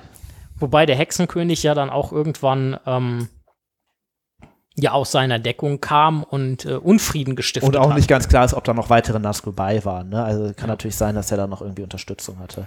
Und Wobei, was ich danach gefunden habe, nachdem äh, äh nach Angmar etc., dass wohl die anderen Nazgul dann irgendwann Minas Ithil ähm, angegriffen und überfallen haben und dann belagert und auch eingenommen und das dann zu Minas Morgul, dem Sitz der Neuen wurde. Genau. Und das ja auch schon relativ früh, das war so Jahr 2000 des dritten Zeitalters, also 1000 Jahre vor dem Herr der Ringe. Zumindest da waren sie eigentlich wieder voll da. Ja. Also da hat Saurons Macht dann und das ist ein ganz, ganz interessanter Punkt. Die Ringgeister und deren Existenzen sind ja an den einen Ring, also nicht ausdrücklich an Sauron gebunden. Ja. Dementsprechend Ring nicht vernichtet, ergo Ringgeister da, vermutlich nicht so stark. Aber weil kein Sauron sind, mit seiner Peitsche dahinter klar stand. sein, dass der eine Ring noch existiert, ne? Ja, die Frage, ja, spätestens nach dem Hexenkönig. Ja. Wobei ich glaube, das findet tatsächlich auch irgendwo Erwähnung, dass der Ring nur verschollen ist und nicht vernichtet, logischerweise, weil Isildur hat ihn ja nicht ins Feuer geworfen. Ob, obwohl man es ihm empfohlen hat. Gut, äh, machtgierig, ne? Also haben wir ja schon äh, drüber gesprochen. Ähm, die Nazguls. Ganz am Anfang kommen die auf den Pferden. Tim, du sagtest das eben. Dann ähm, sterben diese Pferde, weil sie weggeschwemmt werden von das der Flut. Das ist übrigens Tierquälerei was der Elrond da macht. Ich wollte das an dieser Stelle nur mal festhalten. Ja, Sauron, gut, die Frage äh, ist, Elrond was. Der Ersäufer. Ja, die Frage ist, ich meine, wir haben ja für die Pferde sind ja nicht genau beschrieben, aber es sind auch irgendwie so eine Art Bestienpferde, ne? Also es sind ja, das sind so hochgezüchtete Genmaispferde irgendwie. Sind sie das? Ich meine, ich meine irgendwo. Das sind schon richtige Pferde. Gelesen zu haben, sind, dass, ja. äh, dass die, die Schergen Saurons gerne in Rohan plündern, um da ja. schwarze Pferde das zu rekrutieren. Ist, ich, das wird irgendwann mal angedeutet, dass das so Rohan-Pferde sind, so die dann nochmal, weiß ich nicht, mit, mit, bösem Fleisch gefüttert werden und dann, man merkt an dieser Stelle, wo ich versuche, Fleisch auszusprechen, übrigens die rheinische Herkunft. Ähm, Apropos Fleisch. Fleisch. Wer reitet so spät durch Nacht und Wind. Es, es ist, ist die Lasagne. Es ist die Lasagne, sie tarnt sich als Rind. Das äh, liebe Grüße an Matthias. Ma äh, Matthias. Ja, wir nennen keine, wir nennen keine Nachnamen. Nachnamen äh, naja, gut. Ähm, ich weiß nicht genau König warum. Ich habe eigentlich auf den Aldi Lasagnen-Skandal angeschaut. Ja, ja, äh, König der Flachwitze. Aber gut. ähm, und dann kommen sie auf diesen Bestien wieder. Diesen fliegenden Bestien. Fellbestien. Ja, um das kurz, äh, um jetzt mal hier echt den, den, den, den, den, den, den Großkotz raushängen zu lassen. Das ist übrigens eine falsche Übersetzung. Habe ich auch tatsächlich ja. mal gehört. Also Fell ja. ist Englisch und heißt eigentlich so faul und und äh, die haben ja gar kein Fell. Das sieht man ja, auch in den genau. Filmen, die sind total nackt, die Dinge. Das sind, das wär, müssten, sonst, äh, also sonst müssten es irgendwie für Bestien oder wie auch immer heißen. Also Fellbestien ist tatsächlich einfach ein Übersetzungsfehler. Genau, ja. Wir kriegen ja nochmal den einsamen, genau, Feller ist auch, also heißt grausam, ne? Das sind grausame Bestien, Geschöpfe, Tiere sozusagen.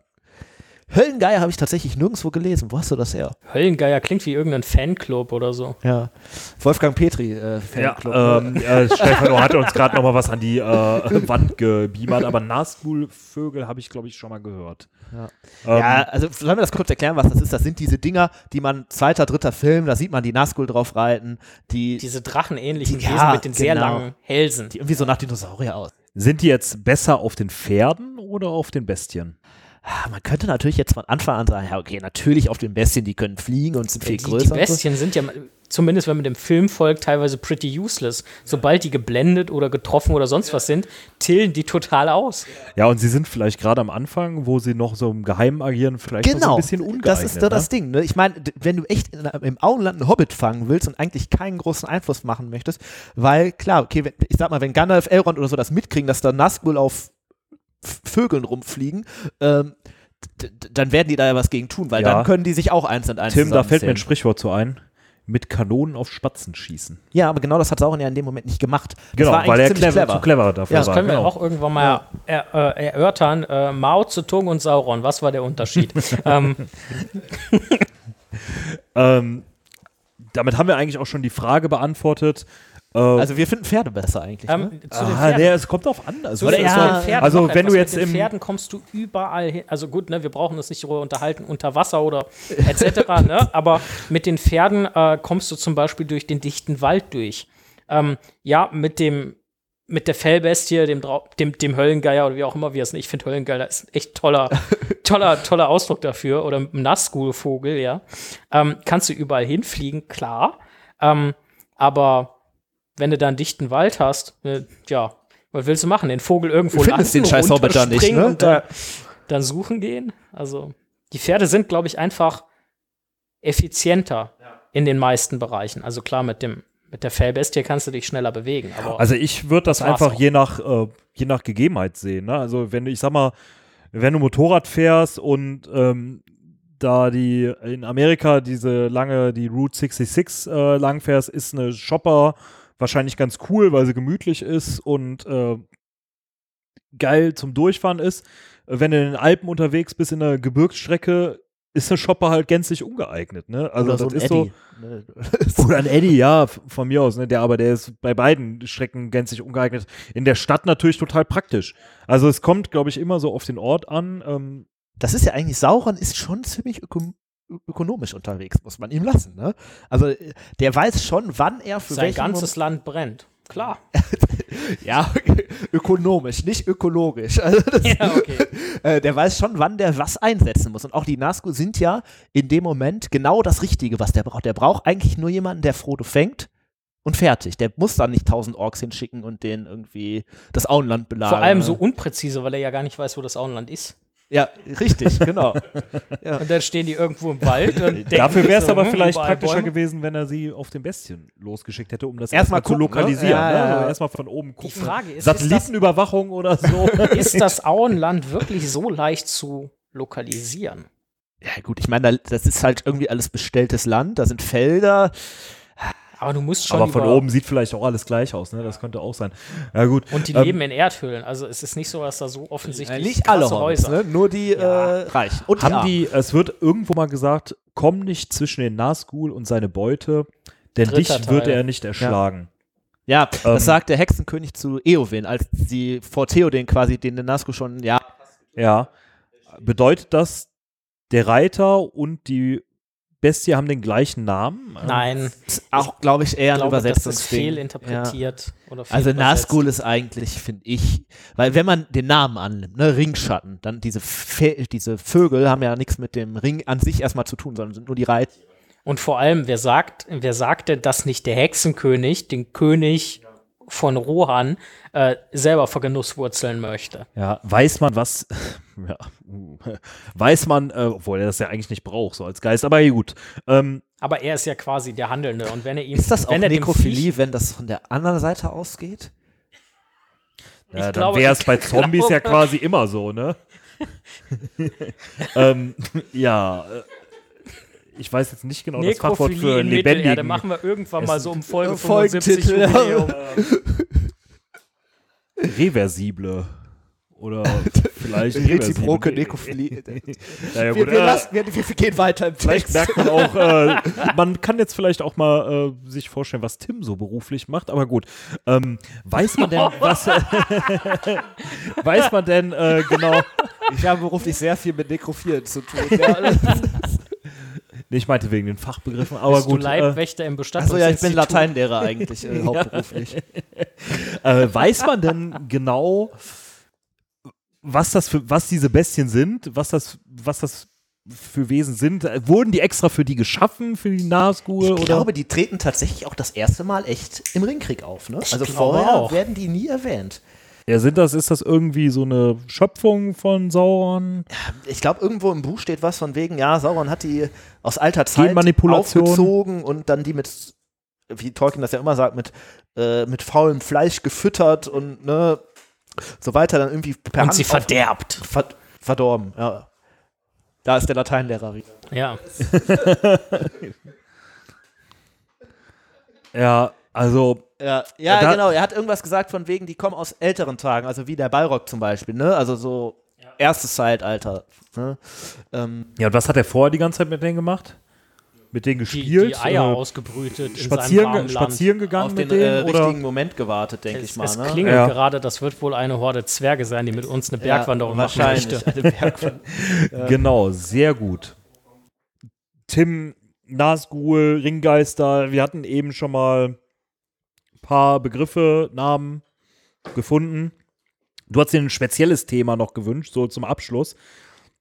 Gibt es eine Worst of Nazgul-Benennung? Ja, die gibt es leider. Die gibt es, mein Freund, so. die gibt es. Ähm, na, ich wusste also, natürlich schon, was kommt, aber. Ich, ich wollte mir das wünschen, weil, ähm, also wir haben ja eben festgestellt, wir kennen eigentlich nur zwei Nazgul. Wir kennen den Hexenkönig als Anführer und ja. wir kennen Kamul.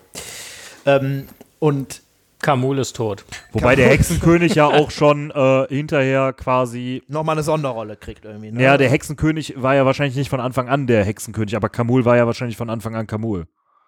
Ja, ja, ob Kamul jetzt der vorige. Also, also auch der Hexenkönig, man, nicht, ne? man, weiß ja nicht, wer er vorher war. Ja. Ne? ja, aber der Hexenkönig wird ja, also man nennt ihn ja den Hexenkönig vom Angmar, dementsprechend kann man ja davon ausgehen, das dass er diesen Namen bekommt. In Angmar. Ja. Als er Angmar gründet. Ja. ja, äh, das war auch gar nicht mein Thema. Ich wollte eigentlich äh, nur kurz darauf eingehen. Nazgul sind ja interessant, weil es sind neun und die anderen sieben sind eigentlich nicht benannt von Tolkien. Und diverse. Füllwerk.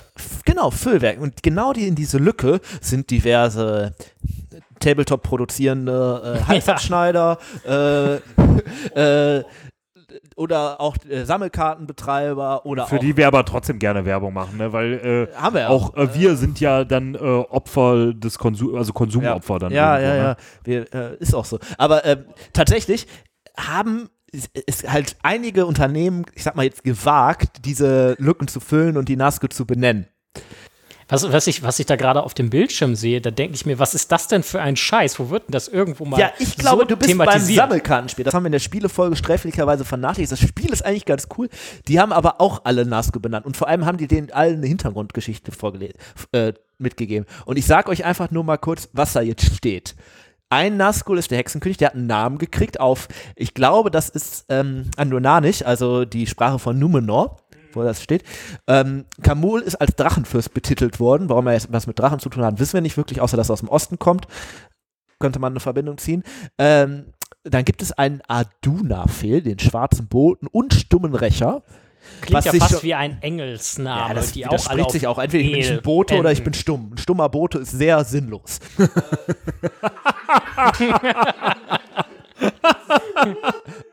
Akorariel, das ist der blinde Hexenmeister oder Sturmkönig. Dann gibt es mein persönlicher Favorit, Dwarf von Voir, der Hundefürst Dendravoir. Was hat dieses Dendravoir da noch zu Ich weiß auch nicht, ob ich das Voir auch einfach Wow aussprechen muss, also quasi Englisch, weil dann würde es zum Hundefürst auch besser passen. Äh, den, es gibt einen Eiskönig, Hoher Murath von Dürr, ein Indur Dämmertod, den Wolkenfürst, Rin, den Unreinen, den Feuerkönig. Äh, das finde ich ja schon wieder komisch. Also den, sowohl den Eiskönig als auch den Feuerkönig, weil das ja zwei ja, sind, vor denen die genau. Angst sind. Und wir haben ja auch festgestellt, die haben Angst vor Feuer. Warum gibt es einen Feuerkönig? Ja, Aber, und der vielleicht nicht, der wurde auf der Wetterspitze nicht angezündet, sondern war Gandalf. Wahrscheinlich, ein schlechtes Timing dann in dem Fall. Ne? Äh, und dann gibt es einen Uvatar, den Reiter, den langen Reiter. Was auch der immer jetzt lange Oder auch der Reiter lange Lulatsch. Auch nicht. Jetzt, jetzt, mal, jetzt mal ganz kurz dazu. Dieser Akorahil, der blinde Hexenmeister oder Sturmkönig. Wie darf ich mir das vorstellen? Rennt der einfach stürmt er einfach irgendwo gegen und hofft, dass er trifft? Vor allem sind die doch alle blind, wie wir eben festgestellt haben. ja, Warum ist der eine und äh, also der lange Reiter lang auf, äh, kann der besonders lange reiten? Oder, oder hat er lange Körperteile? Die, wobei, lange Körperteile wobei ich muss sagen, ich meine, im Herrn der Ringe Film ist eine Szene, wo es sich fast so ein bisschen anhört, als würde da ein Hund jaulen. Das ist aber Nazgul. Vielleicht ist das dieser Hunde. Ja, so, nee, so ein Keifen, ne? Das habe ich nämlich auch im Kopf. Das meinte ich Dieses nämlich oh. eben. äh, dann äh, haben wir nochmal aus äh, ähnliche Kategorie. Entschuldigung, ich muss noch einen rauslassen. Der Dämmertod oder Wolkenfürst. Worein dämmert der denn und weswegen? Und was haben gegebenenfalls irgendwelche Rauchwolken damit zu tun? Ja, also das, deswegen steht da Würst über dieser Kategorie. Äh, vom GW, also vom Games Workshop, dem Tabletop-Unternehmen, äh, die haben das auch benannt. Die haben auch irgendwie, die haben sich einfach nur irgendwelche Adjektive eigentlich genommen. Die haben einen befleckten, einen Dimmer-like, einen Ritter von Umbar. Was ist denn ein Dimmer-like? Ja. Ich glaube, Gut, der heult einfach rum. Okay. Ja. Äh, ein Schattenkönig, äh, den mochte Gut, der Simon ja übrigens alle. immer sehr gerne, um einen kurzen äh, Rückblick auf die letzte Folge zu. Ich habe den trotzdem geschlachtet bekommen. einen schwarzen Marschall, einen Unsterblichen, wobei sie ja wobei alle irgendwie unsterblich sind. Und Verräter, ja, ich weiß nicht. Sind es nicht alle äh, irgendwie, aber gut. Was ich, was ich dazu sagen möchte, während ich mich über das Kartenspiel, weil ich es nicht kenne und nie gespielt habe, wirklich ähm, guten Gewissens lustig machen kann, ähm, muss ich sagen, bei den ähm, Benennung von Games Workshop, da steckt zumindestens oder da kann ich ein, ein, ein gewisses Muster erkennen und das ist ähm, gar nicht so weit weg von dem, was wir vorher schon besprochen haben. Wo sind diese Ringe denn hingegangen? Ähm, weil, wenn man sich äh, die Regeln oder teilweise auch die Zuordnung dieser verschiedenen Ringgeister ähm, anguckt, werden die in drei Kategorien unterteilt. Die habe ich jetzt nicht mehr ganz präsent. Ähm, aber da gibt es, äh, glaube ich, die gefallenen Königreiche, die, die fernen Lande und noch irgendetwas. Ja, also ich weiß zum Beispiel, dass dieser schwarze Marschall auch irgendwie einen Numenor-Background geschrieben bekommen hat. Genau. Ähm, das heißt, äh, Kamul der Ostling ist ja ziemlich eindeutig, Beim Hexenkönig können wir zumindest spekulieren, dass er einer der Numenore war, also höheren Geschlechts und quasi eine, ja, verbesserte Form Mensch, also dem Standardmenschen, sag ich jetzt mal, überlegen. Ähm, dementsprechend ist es vielleicht nicht, nicht, nicht weit weg, dass er der Anführer oder der mächtigste der Nas Nazgûl war. Ähm, und der Ritter von Umbar, Umbar ist die Korsarenstadt, die ist auch eher im äh, Süden oder Südosten verortet. Also so die Zugehörigkeiten, die orientieren sich schon an den Theorien oder an den Bestätigungen, die es über die Nazgul gibt. Also das ist zumindest nicht ja. die Namen sind vielleicht komplett aus den Fingern gesogen, aber die Verortung ich weiß aber nicht, ob die sich damit einen Gefallen getan haben, jeden einzelnen Nazgul benennen zu Also wollen. kommerziell mit Sicherheit. Ja, ja. Ja, okay, äh, das stimmt. Äh, um kurz weiterzugehen, für, ähm, ich meine, das war das, äh, ach so, nee, Moment, wir haben, okay, wir müssen uns korrigieren, es war nicht das Sammelkartenspiel, was wir eben hatten. Woher waren denn da Worüber die Worüber haben wir uns denn lustig gemacht? Äh, ja, wir haben uns lustig gemacht, ich meine, es war das Sammelkartenspiel gewesen, oder? Kannst du, nee, noch mal ein bisschen weiter nee, Das waren die Zinnfiguren quasi. Nee, die Zinnfiguren die, sind die von Ge Diese Namen haben nichts mit der Schöpfung. Ah, okay. Ah, okay, nee, okay. Es, doch, doch, das war also genau, das, was wir das war das Collectible Card Game, das internationale quasi. Es gibt auch noch mal ein ähm, Herr der Ringe Sammelkartenspiel quasi auf eher in, in deutscherer Produktion. Die haben einfach sich die Mühe nicht gemacht. Die haben die Nazgul nämlich einfach durchnummeriert und immer gesagt, mm. ähm, Yulari Nazgul 2 bitte zur Rezeption, genau. Nazgul 2 bitte zur Rezeption. Die Nazgul haben ja auch so ein bisschen was von so einer SEK-Einheit. Die sind alle vermummt, irgendwie alle nur noch Zahlen, das ist alles schwarz. Also quasi Polizeiterror oder was ja, wolltest du ja, jetzt ja, sagen? Richtig, nee, die Nazgul sind äh, die. okay. Ähm, ja, wir wollten das nur mal kurz ansprechen. Meinst du, die Nazguls hatten auch eine WhatsApp-Gruppe? Ich glaube, ich glaube, dass die Nazguls akt aktuell in Weißrussland unterwegs sind. Kann das sein? Gut, ihr merkt, wir schweifen ab. Ähm, Tim hatte noch ein paar Namen. Möchtest du die noch vorlesen? Äh, ich ich habe eigentlich nur noch belassen? den einen. Was, woran ich mich noch erinnere, ist äh, Morgomir aus Schlacht um Mittelerde, vom Aufstieg des Hexenkönigs. Der war, glaube ich, auch in Nazgul. Der Name ist, glaube ich, auch komplett ausgedacht. Äh, Ach so, genau. Ach ja, stimmt. Was wir noch in unserem Konzept hier haben. Ähm, wir haben noch, äh, wir haben ja auch über Shadow of Mordor gesprochen beim letzten Spiel. Auch da sind Nazgul dazu geschrieben worden. Und ich lese die Namen einfach mal vor. Der eine oder andere erinnert sich vielleicht an sie. Die Namen sind äh, Helm Hammerhand, Isildur und ähm, Ah nee, Celebrimbor wird kein Nazgul. Also Helm Hammerhand und äh, Isildur. Helm Hammerhand, ja gut. Ähm, Beide keine klassischen Nazgul, sage ich jetzt mal. Ne? Ich denke, das war jetzt genug für die Zuhörer. Ja. Wollen wir sie entlassen? Ja, ich, wir haben noch was vergessen. Was wir immer am Ende vergessen. Ja, das haben wir übrigens in der letzten Folge auch vergessen, wo wir uns über unseren Namen unterhalten haben. Ach so, ja. Was hätte okay. Gandalf wohl dazu gesagt? Genau. Namen, ja. Wir wollten noch bestimmt noch Gandalf einfügen, ne? Ja, gib mir aber bitte das Feuerzeug. Was ist denn mit Gandalf und den Nazguls? Ich meine, wir haben es jetzt zwischendurch schon immer mal erwähnt, ähm, aber unser fünf Minuten Gandalf. Ich glaube tatsächlich, Gandalf ist so eine Ebene mit den Nazgul, ne? so wenn man das so machttechnisch vergleicht, vergleicht. Der kämpft ja tatsächlich im Herr der Ringe auch auf der Wetterspitze gegen die Nazgul. Neun Nazgul gegen Gandalf geht so ungefähr ja pari aus. Äh, Nazgul vielleicht leichter Vorteil. Deswegen äh, kann man das äh, schon sagen. Und das ist ja auch sein, das ist eigentlich das Einzige, wo Gandalf wirklich direkt auf die Nazgul trifft.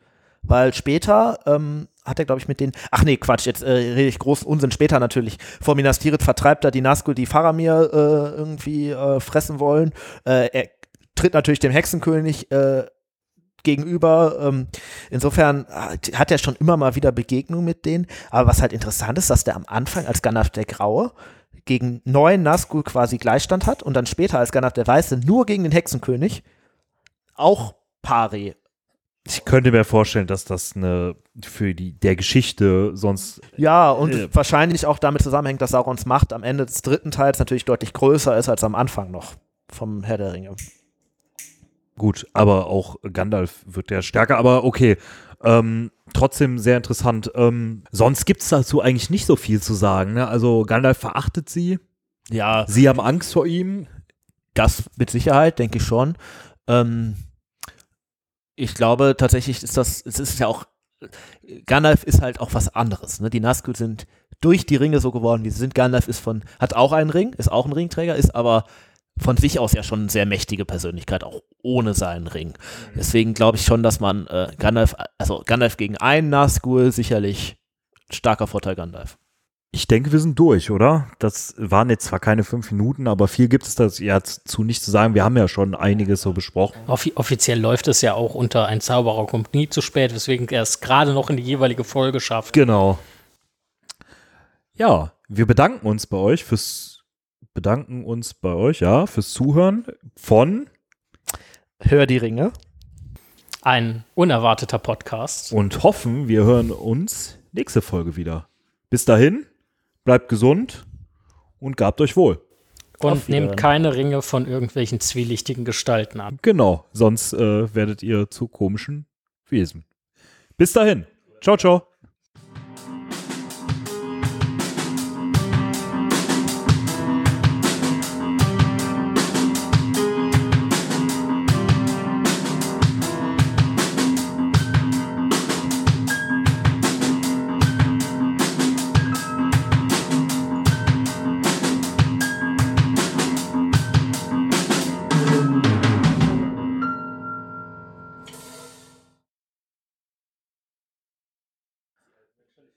Stabil? Stabil. Stabil.